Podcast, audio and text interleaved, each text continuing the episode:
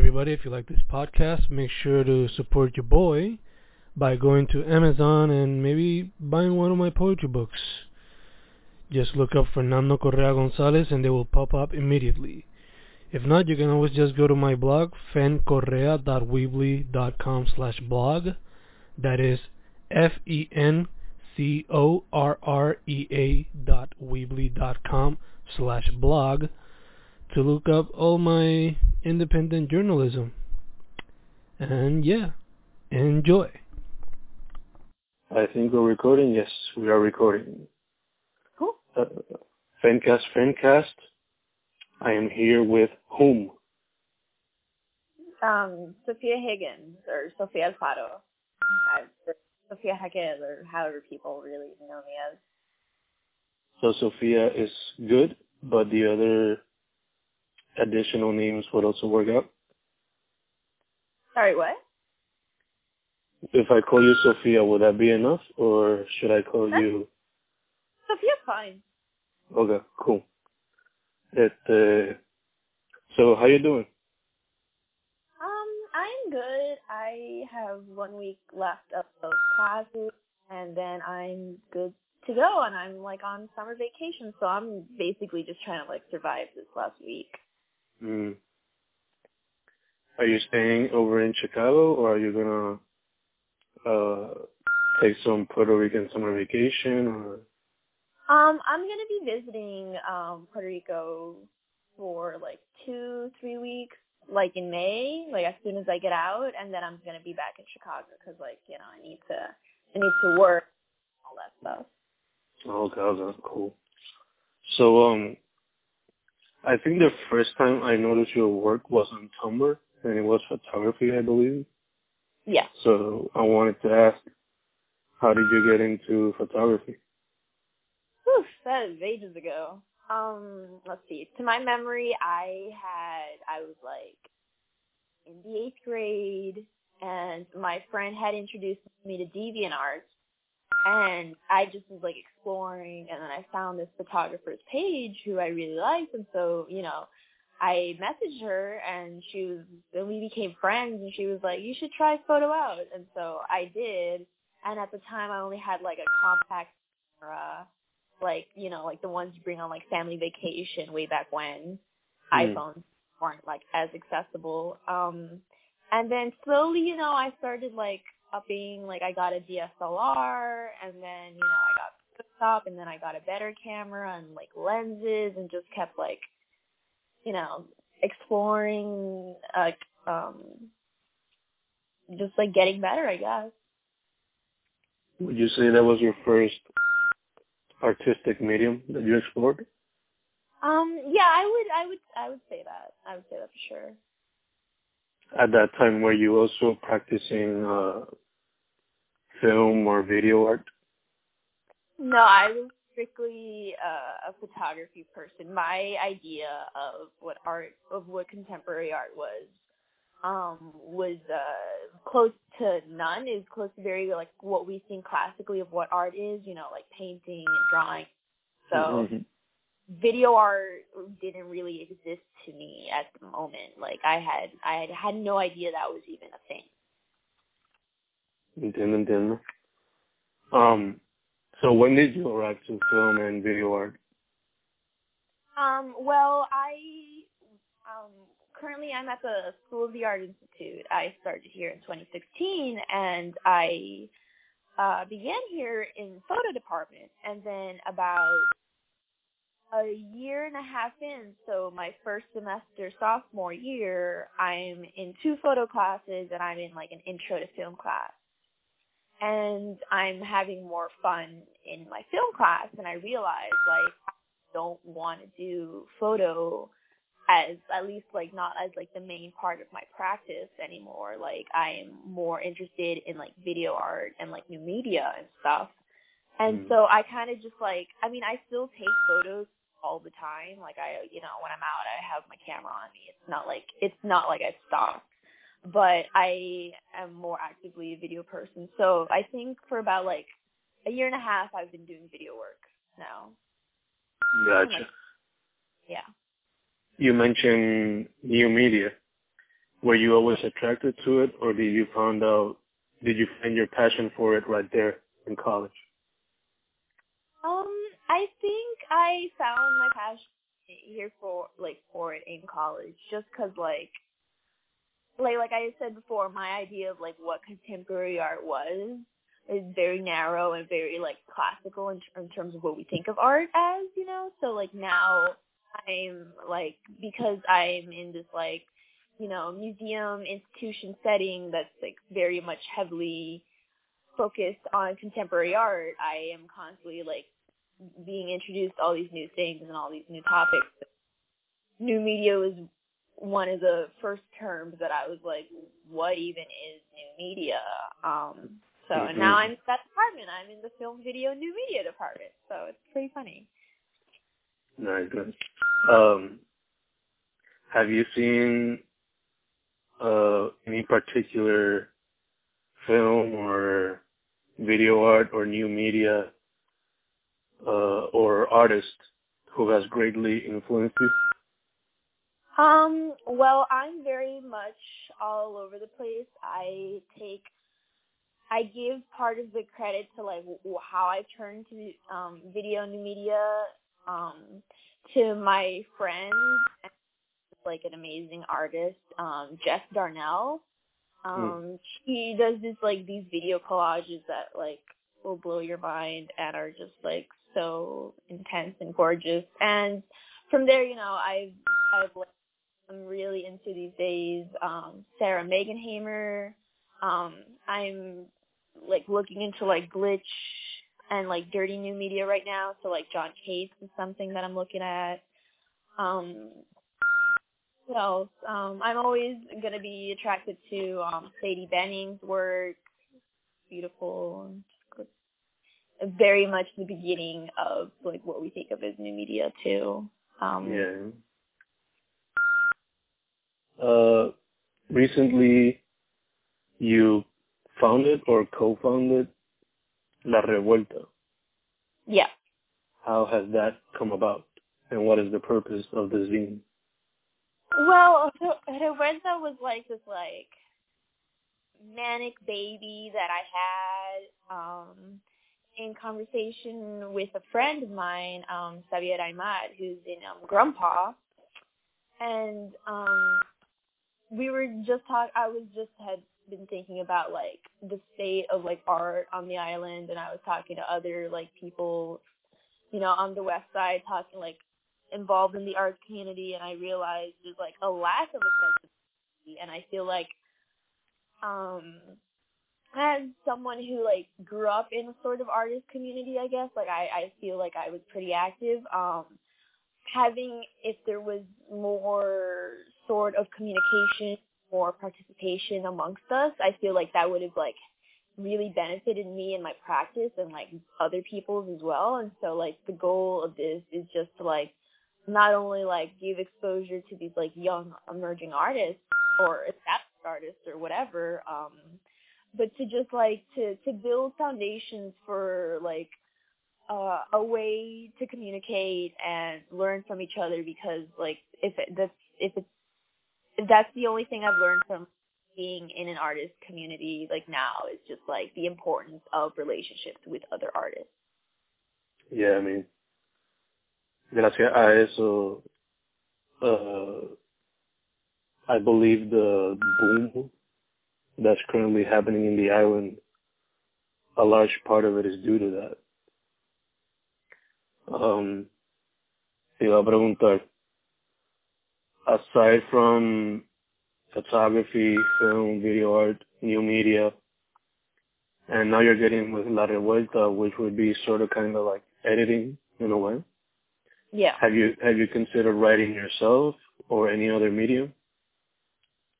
Um, I do tend to write. Um, it's like I I I, I wouldn't consider my writing part of my practice. Like if you go on my website, you can't really find my writing anywhere. I like try to implement it into like my video new media work and stuff. Um, but I'm heavily constant since I'm going to be stuck here all summer. Um, I'm heavily contemplating um starting to learn how to screen print um and like in, in implement my writing into that as getting it out because I don't think I'm strong enough as a writer to like, like just publish my writing, but I feel like if in combination with other mediums, I feel like it would definitely like push it forward. Nice, nice, nice. So mixed media in a way too. Yeah, mixed media. I'm all about like mixing things, making these new these, these like taking these like established mediums and changing it or like fucking it up or whatever and like instead of like thinking of it as like a newer version, just thinking of it as something new altogether. Gotcha. Um, earlier we talked about some of your art artistic influences, but uh, could you tell me what inspires you on a daily basis? On a daily basis? Wow. Um. Oh. I, I'm really mainly inspired by like what I'm reading. Like I'm um and I hate to sound like like a pretentious like bookworm and stuff, but like I'm always constantly reading just because I feel like text, even if it's not like creative text, like you they tend to typically be now like essay books. I'm like the person that reads essay books for fun now. Mm. Um, but usually like text relating to like the themes and um, subjects I'm like thinking about or interested in usually start to like push out like a baby of sorts. Um, so I had been reading. Let me hold on. Let me pull up this. I give a presentation in my class that lists my so this is like perfect timing.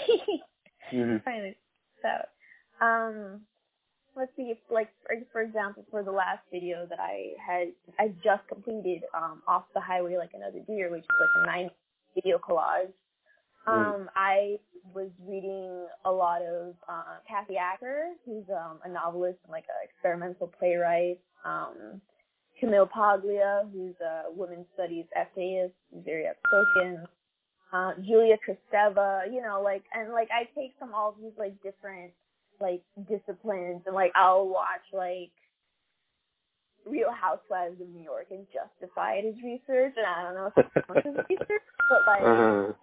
I, I feel like, you know, inspiration comes from like everywhere, so it's kind of just like how you curate your life and I don't feel like, you know, Real Housewives is any better or worse than like, you know, an essay book by Julia Kristeva. I mean, one obviously has its like merits, like more um, like bluntly put out front, but like I feel like there's like a lot to gain from everything. Gotcha, gotcha. So, would you say that your creative process is more spontaneous, or would you say that you tend to be a little bit more organized? How would you describe your creative process? Um, I would describe it as obsessive. Um, Mm. once I start with something, like once I hatch an idea, I like can't stop. So like I'll be on a walk on vacation in like middle of nowhere Colombia and then I'll be typing it on my phone and be like, but this and this stuff and these, but this carries this and you know, whatever. So like it definitely does come spontaneous, but like it's always like on the back burner in my mind, like what I'm working on and like relating things back to to whatever, you know, whatever I feel is relevant to my practice. Gotcha. Would you say that at times it doesn't let you sleep at night? Because I feel like I get obsessed with some of my work too, and at times if I don't get the notes down, I just can't sleep at night. Would you say that happens? Um, yeah, I would say that happens. It tends to keep me up um cuz I just want to accomplish so much. So like I've Mhm. learned that like what works for me is to like work until I burn myself out and put myself in a corner and I can't work on it, it for a while, I can't look at it for a while. So like, you know, I like refresh what I like my view on what I've been doing by not looking at it and you know regenerate my strength at the same time because like if I if I'm not working on it constantly it like gives me stress. Mm. Which seems unhealthy, but it's just the way I like learned to work. Confía, I identify with this, with your message right now a lot. Um, por algo estoy haciendo mucho podcasting recently. Um, y por eso mi tesis se ha tardado tanto también. Um, would you say that your work is then a reflection of you? Would I say what? That your work, is it a reflection of you? Um, I I would definitely say so. Um, I do. I mean, my like my my work is like definitely influenced by like higher themes, you know, like you know, objection and capitalism, But like, it's definitely directly related to like my life and my experiences. Um, even if I'm not like you know saying so, like even if there's not a capital I in you know the sentence, like it's definitely somewhat related to life in some ways. So like, you know, I guess like take in my work with a grain of salt or something. Mhm. So based on you live in the diaspora right now, but based on what you can see through the internet or what people tell you, what do you think about the state of the arts in Puerto Rico? um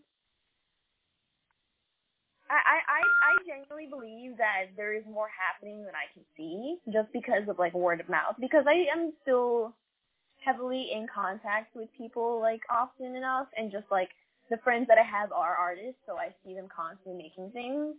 Mm. But so I feel like it's flourishing. I just feel like there hasn't, there's not a con- like an online connection right now Mm. that brings those part of the diaspora and those still on the island. And I and I feel like that's the the the main area that we as like an artist community need to like bridge together. Mm. We have definitely a lot to learn from each other. I feel. Um, so in order for it to grow, you would say that communication is key right now?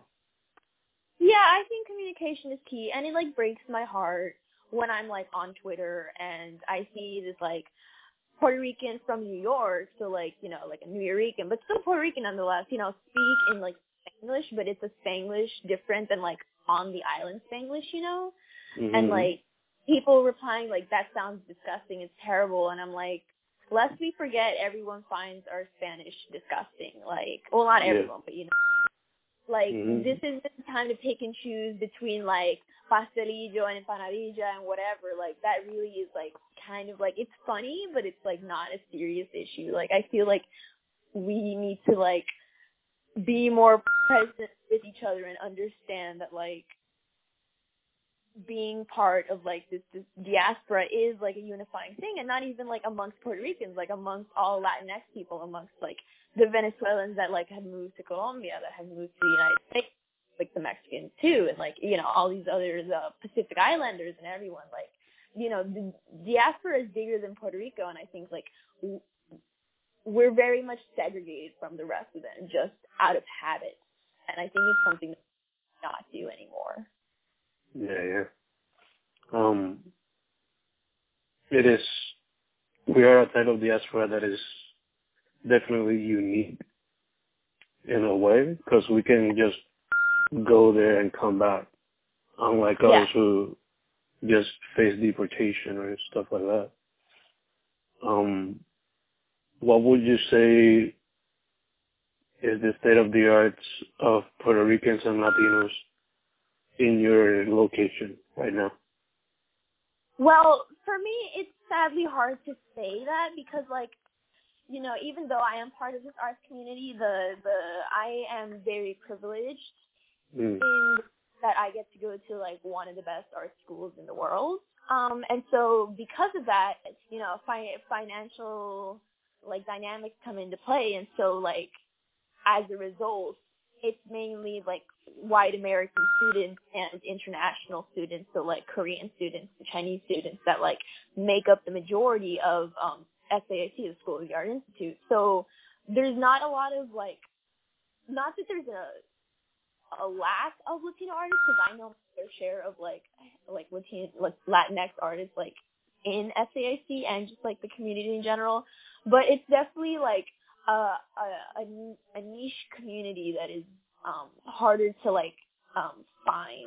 Um but at the same time I I feel like it's going good. It's very hard to like navigate making art in the like living in the United States as like Latinx in, instead of like making art in your home country in your home Latinx country. Like they're very different arts, and I feel like a lot of us have are having trouble. At least I'm having trouble in terms of navigating that because we are expected to like, you know, I'm not just like Sofia Alfaro artist. I am Sofia Alfaro Puerto Rican artist, you know, and like, you mm-hmm. know, my counterpart, my white, you know, counterpart is just like John Smith artist, you know. Why mm-hmm. doesn't he get labeled, you know, like American artist or queer artist? Like, why do I have to wear my identity as, you know, my forefront? Like, why, why is it just me? So, you know, it's like it's kind of like this weird anti-progressive, like neoliberal thing that SAIC is going through right now, mm-hmm. where identity politics like overrules class politics. So you know what matters is what you're saying about what like um sex, gender, like um race you are instead of just like your very your overall experience, and that's really like a detriment to like all communities. But it's what is expected of us from like us like marginalized people. Yeah. Like quizás they don't see us as well, not me specifically, but Latinos in the States and other minorities, like again, lo ponen como not humans, but you have your issues, therefore you will be identified with these issues. Yeah.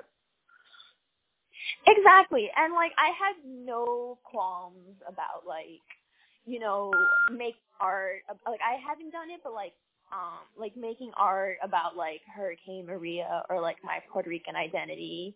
Um mm. but it's like it's what's expected of us. Like we can't we don't have it like the range apparently makes art about just being like a woman, for example, or about capitalism, for example, or whatever it is that we're, you know, exploring in our practice. Like it always has to be tied into who we are. And it's most of the like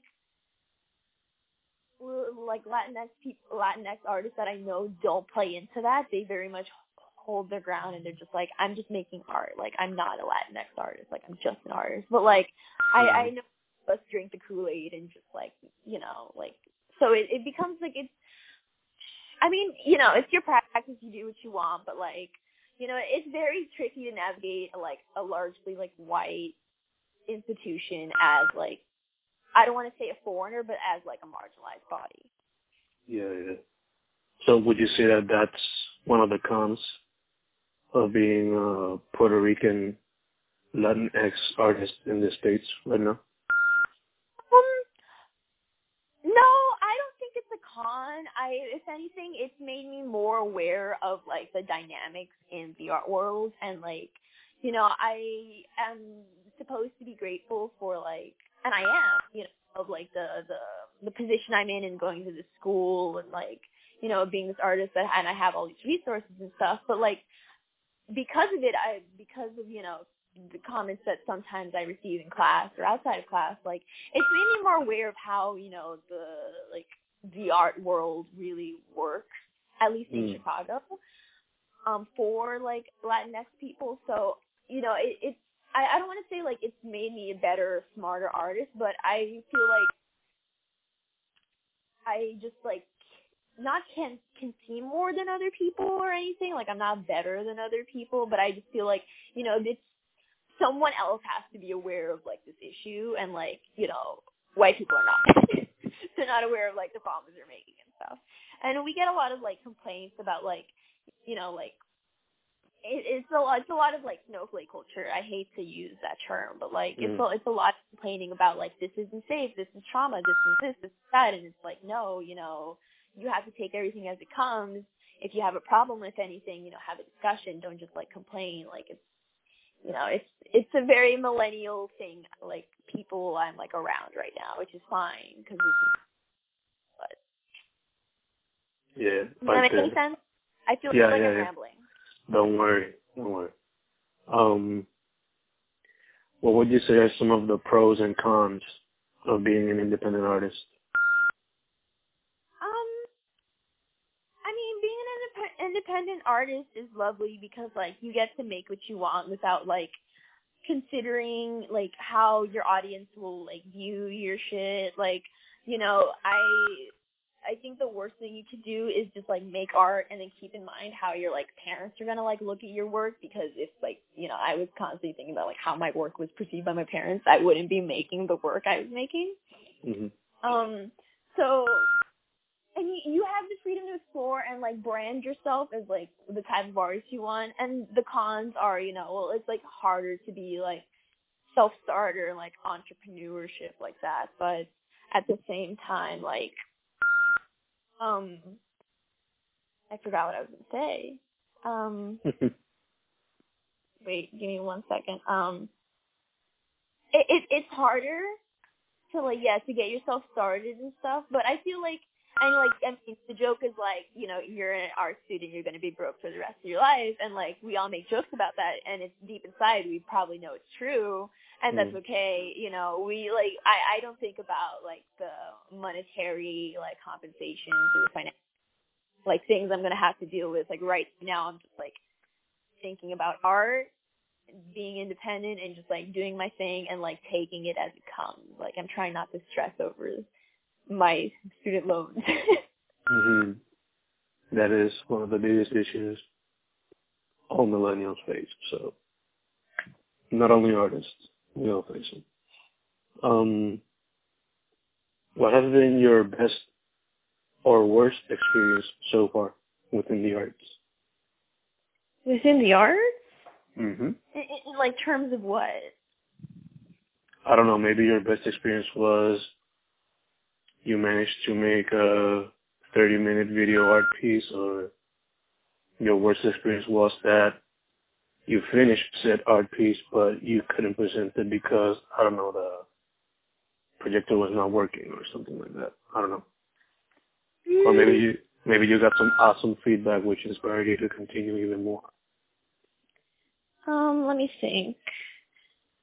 I I feel like you know it's it's largely like you know best worst. It's kind of like how you tend to like process and use what like like utilize what happens to you and what is told to you like in critiques and stuff. So like you know if you think a bad critique is like detrimental to you in like a bad time, then I you know I mean like take take please take into consideration who is critiquing you. You know like I'm gonna take I'm gonna evaluate like my professor critiquing me over like my mom critiquing my work like very differently. Um, but I feel like let's see, my best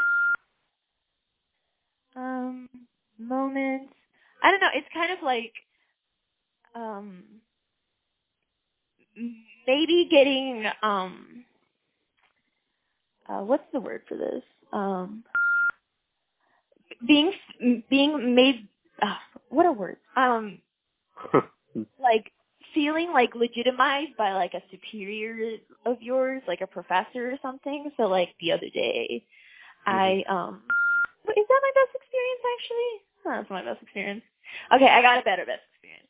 Um, so um, I'm doing it, it's a mix of my worst and best experience. It's my life changing experience. Um, so I'm a sophomore again and I'm doing this photo series about trauma, and it's coming out terrible, and I don't know what's wrong, and I'm freaking out, and I'm ashamed to show it in class. Like it's super terrible. Like I will not show this to anyone ever again. but um, and at the same time, in another class, I'm working on a video piece, uh, like which is like it's like a video collage shot all by my friend of me in these wigs, and I'm like mocking slash paying homage to like these different Tumblr aesthetics that lived, you know, once upon a time. Mhm. And I, I, I think the worst moment there was realizing that like I had made a grand mistake in labeling myself Sophia the photographer instead of Sophia the artist. You know, it's like it, it took me a- it it takes a lot of people a while to like be comfortable with like actually calling themselves an artist. Um, Mm. so uh, when I realized when I was finished shooting the video, I realized that the video was like great and you know so funny and so lively and you know something that like I don't know I I don't know if I can say has been done, but you know something that's like fresh and like a, a, a breath of fresh air. So like you know the best part of that is realizing like I have the range for so much more how dumb of me to like limit myself to like you know one medium. You know i have these hands i have a spine that can do so much. Like i can like if i want to make like a zip file of like a book and you know it's like whatever you know and i have all my art in there like and i make gif art and stuff and that's my piece then that's fine. You know i don't have to like follow these like classical like rules of what art is and what art isn't and like that moment was when I realized that. Um so it was like I was like, I'm not a photographer anymore anymore and I'm crying and at the same time like I'm just an artist and that's lovely. So I guess that's it. Yeah, yeah. Uh, I identify with you a lot in regarding this experience because I've noticed recently that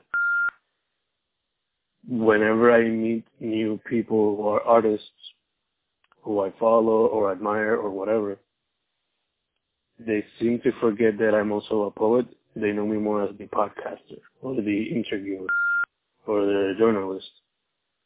So I guess that they kind of look at me as someone outside looking in instead of someone inside looking, trying to look deeper into what everybody's doing. So I guess I have to make some changes as far as fan slash what is my title as a person, Yeah. which I guess also goes with identity politics, no?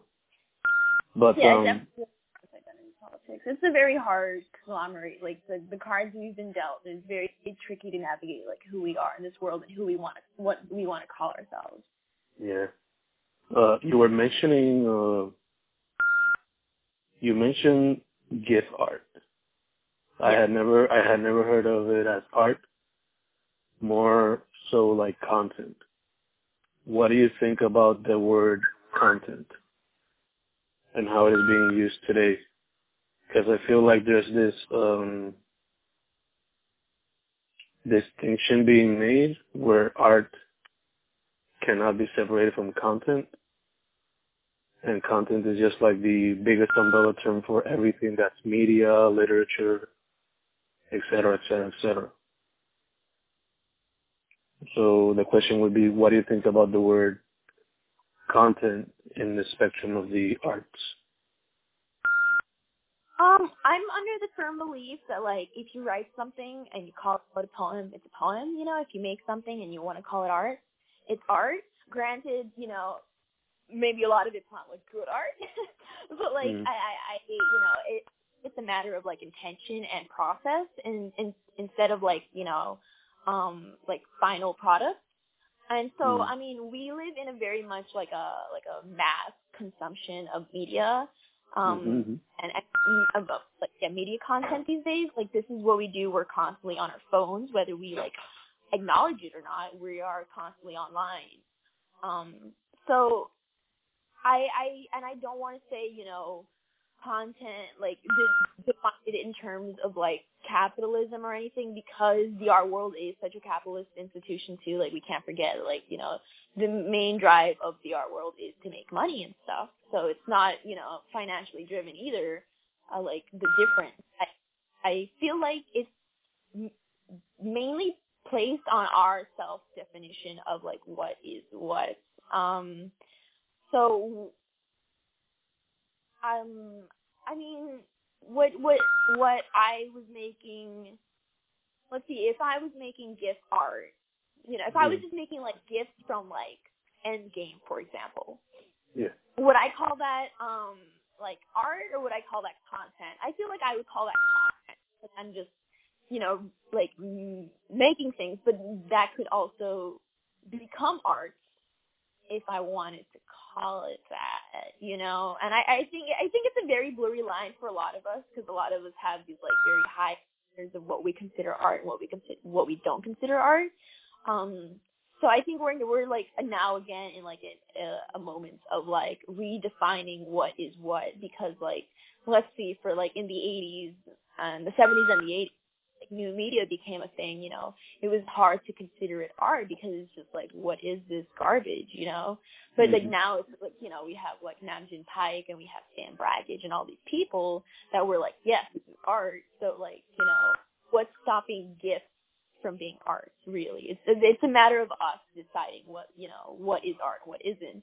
Um, so it's more like I, a yeah, and it's like, you know, it's like we consider like art like what's in these like white boxes, these plain white boxes, you know, with with price tags and whatever these like fine institutions like galleries and museums and stuff. And like that's not art. Like art also lives underground. Art lives in bars like the music that's played is art, like the, the the photographs that are sold there, the prints that's also art, all because it's not like in this refined institution that like not everyone has access to doesn't mean it's not art, you know. I feel like we very much live in like like the art world classes and like um unaccess- inaccessible in that sense for like, you know, labeling what is art and what isn't. Yeah, yeah, yeah. So más at least from your perspective, more of a how you define one term from the other.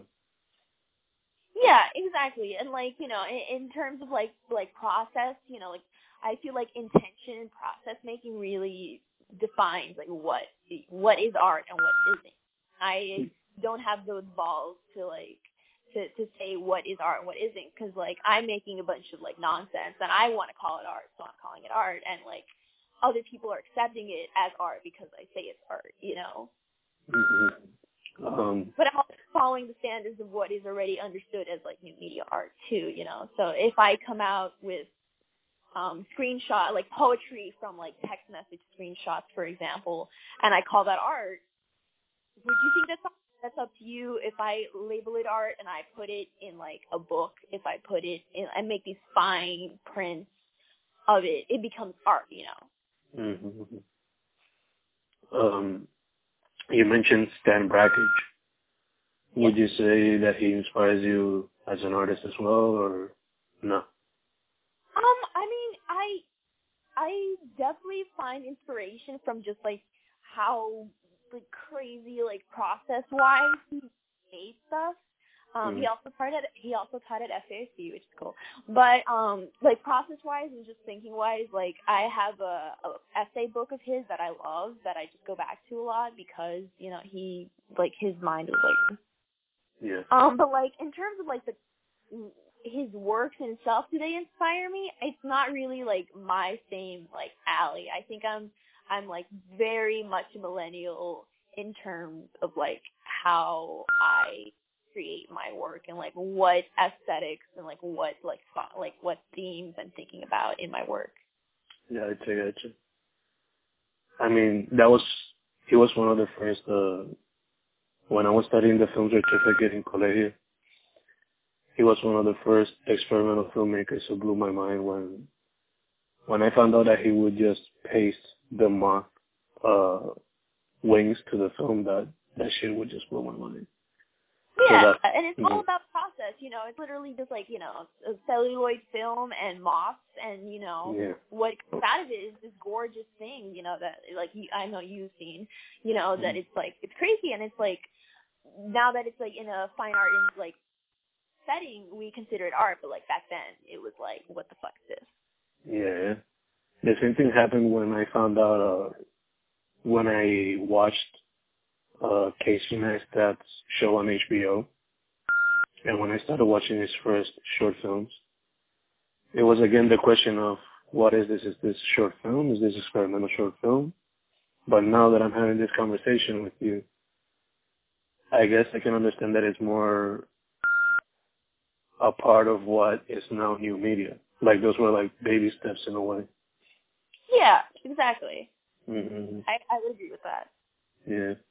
So, um, what would be your goal with your work as of right now? My goal with my work? Yeah, if you have a goal right now, like um, what type, what type of message would you like to provide, or what would you like people to do with your work? You know, that type of stuff. Um, I I mean, I'm I feel like right now I am just beginning to like really understand my practice and stuff, um, like really well, and like where I am and like what my interests are. Um, so it's like hard to say what goals are. Um, I I want us to like I I want I the main themes I work with basically are like uh, I I feel like teenage like girls are very much just like you know re- labeled as like dumb.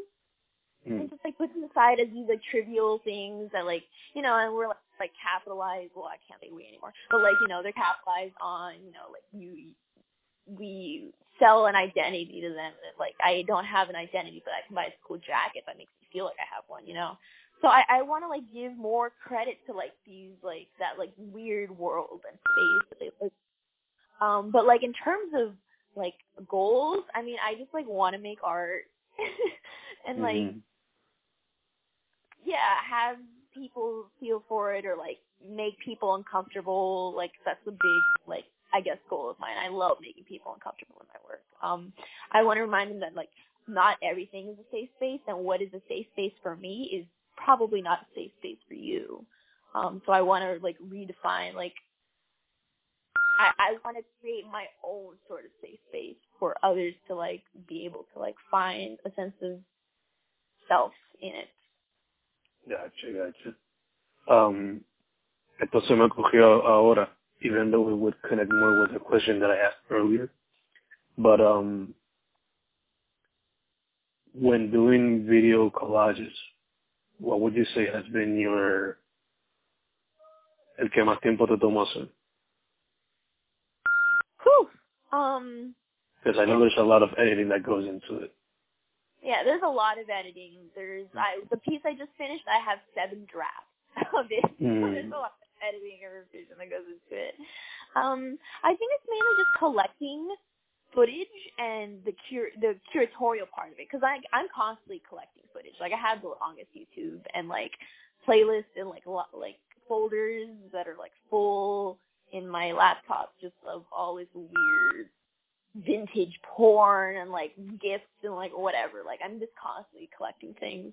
Um so I guess that in a sense, but that always just happens organically as I'm like naturally on the web or if I'm bored one afternoon, you know, I I like I'm gonna go down a YouTube K hole and see what happens, you know, and like find all these cool things. But there's no like set goal in mind. Like before I used to like operate like these these are the images that are coming up to me and I'll write a list of certain images and then I'm gonna look for them. Now it's kind of like I have like certain ones that I like I'm looking for in mind, but it's kind of just like a general archive. So I feel like the main the longest process is curatorial, like curating what goes into a video collage because you have so much content and you just like I have a problem where I just want to stuff in so much information, so much Mm.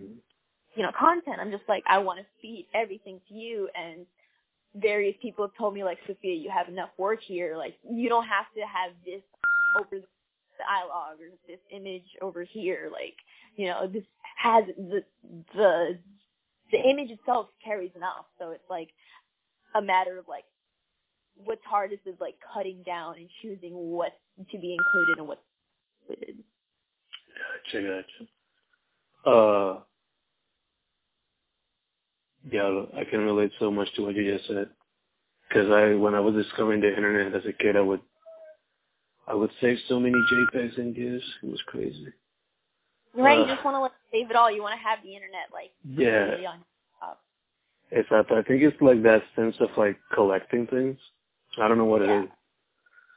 you Um, just want to have access to it all the time and like I have this fear, especially like like from like like um porn sites, they take Mhm. down things a lot. So when I find something, I like need to download it the second up because I'm like it could be gone tomorrow. Like I need this right now, and like probably I'll never use it or like I'll use it for a second and like sit, but like I just like have this like obsession where like I need this imagery, and it's funny to me to like having started as like creating images and now I'm going as far as like collecting images, you know, and that's my practice now, which is like I think interesting. yeah, yeah. Uh, so if you were to tell me the amount of hard drives or or USBs or what have you that you have with, let's just say, video, would you say it is like a terabyte full of information or? Um, I I probably have um two terabytes. Woof. Yeah, I have two terabytes full of shit. Yeah, so it's crazy. Damn. And then yeah, and then this next semester, I'm very much heavily considering taking like a coding class because I want to get into I want to start like dealing with like interactive interfaces and stuff. So like that's Mm. only gonna grow. Like I'm just gonna like blow up my laptop with like from space. Damn. Uh, I don't know, but I think you kind of inspired me to do, because I usually do like, I try to practice regular collage, but Yeah. now video collage seems like a very interesting medium to explore. Yeah, if you want to talk about it another time or like whatever more in depth, I'm happy to. Like I love video collage. Awesome. Um, I was gonna ask, do you have anything right now that you're doing like personally outside of college, or like a new piece, a new video photography project? Um, I mean, I I like the the piece I just finished on. I I tend to work independent school, so like you know I I get these guidelines from school, and instead of like trying to make work that like fits into that, I like make work that I want to make and then like alter it so it fits into that. You know, so like my my original intention is still there and then when I present it in class, it's like the way it needs to be and then may or may not be the final version, you know, may just be satisfy professors and stuff or like whatever. Um cuz I feel like, you know, having like personal projects is fair and it's like an understandable thing especially when you're given like these like guided assignments with like rules and stuff. Um, but I just don't work that way.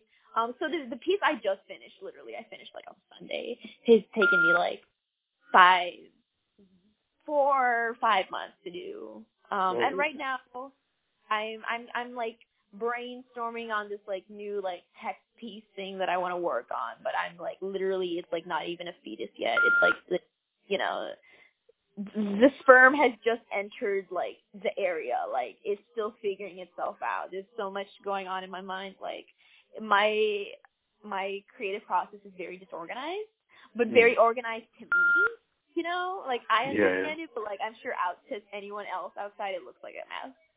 Um so i'm just kind of like trying to figure out like what my summer project is right now. Um yeah because i just wasted all my my creative power not wasted. I used all my creative power on the last video I just put out. How long was that?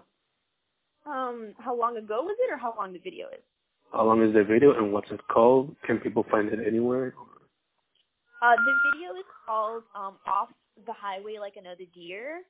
Um, it's on my Vimeo page. It's on my website. I shared it on Facebook. Um, it's it's pretty. If you like Vimeo "Off the Highway Like Another Deer," it's gonna pop up. Um, trigger warning. Um, you know, animals getting killed and like parasites. Um, I should mention that, and and like uh like strict nudity and stuff.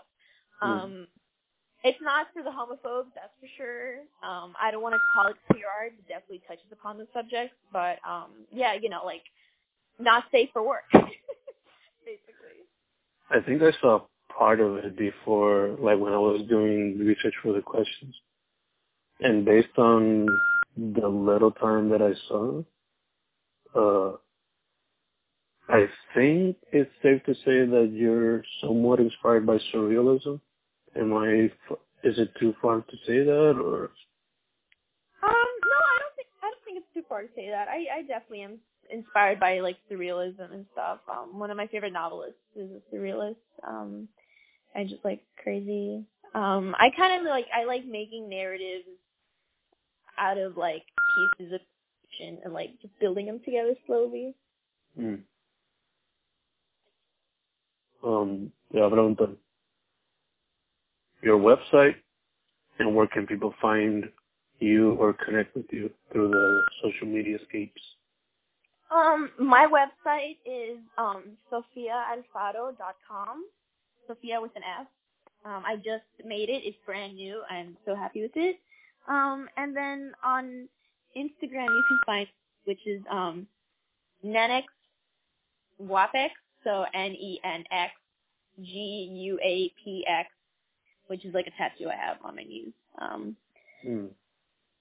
and yeah, I mean, I I pretty much share like my work everywhere.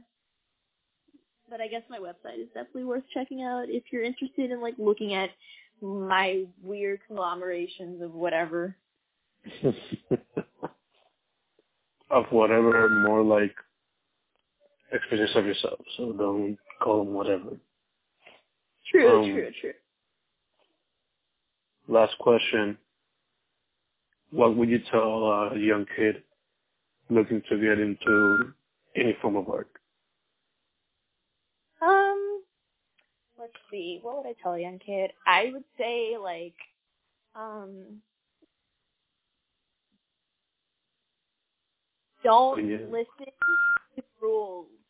Like, if someone tells you like you have to draw a certain way, you have to take photographs a certain way, or like this doesn't count as art, like that's not true. Like what you make is art, and just to keep trying, and like failure is your best success the amount of like things I've been like rejected from, I can make a whole CV of. They say you should have like a list of like re- like a hundred rejections a year from like submissions to like you know to just like as proof and like solidify that you submit to things all the time and make things all the time. Um, so Mm. like don't let other people get you down and like always like look at critique positively and like like w- like smart like don't they're not there to like make you feel bad or to find problems in your work. Like that's not their goal. Their goal is to help you. So if someone goes out of their way to or like just organically critique your work, like you know, it's they're they're taking their time to to talk about your work and like get to know what you want to do and what you're trying to do. So like you know, be appreciative. Like it's it, even if it's like negative feedback, it's like it's not working. It doesn't mean it's bad. It just means it's not working. You have to do something else or like do like alter it a little bit. It doesn't mean it's bad. So like you know, art is just like failure, trial and error, trial and error, trial and error, and then sometimes things works works out. It's very much like scientific in that sense. I feel like it's a very similar process. Um, so just like keep going at it. Like failure is like not a big deal. Awesome. Thank you, Sophie. Thank you so Sofia- much for having SofiaAlfaro.com, right? Yeah, SofiaAlfaro.com. Awesome. Thank you, Sophie. Um, it's been a wonderful talk, very eye-opening in certain in certain uh, topics, to be honest. Um, anything else before we shut down the the podcast? Um, no, I don't think so. I mean, thank you so much for having me. I feel so honored to be like, wow, I'm relevant enough, relevant enough to be on a podcast. it uh, awesome. So SofiaAlfaro.com, right? Yes. Awesome. Fancast with Sofia Raquel Higgins Alfaro. We are done.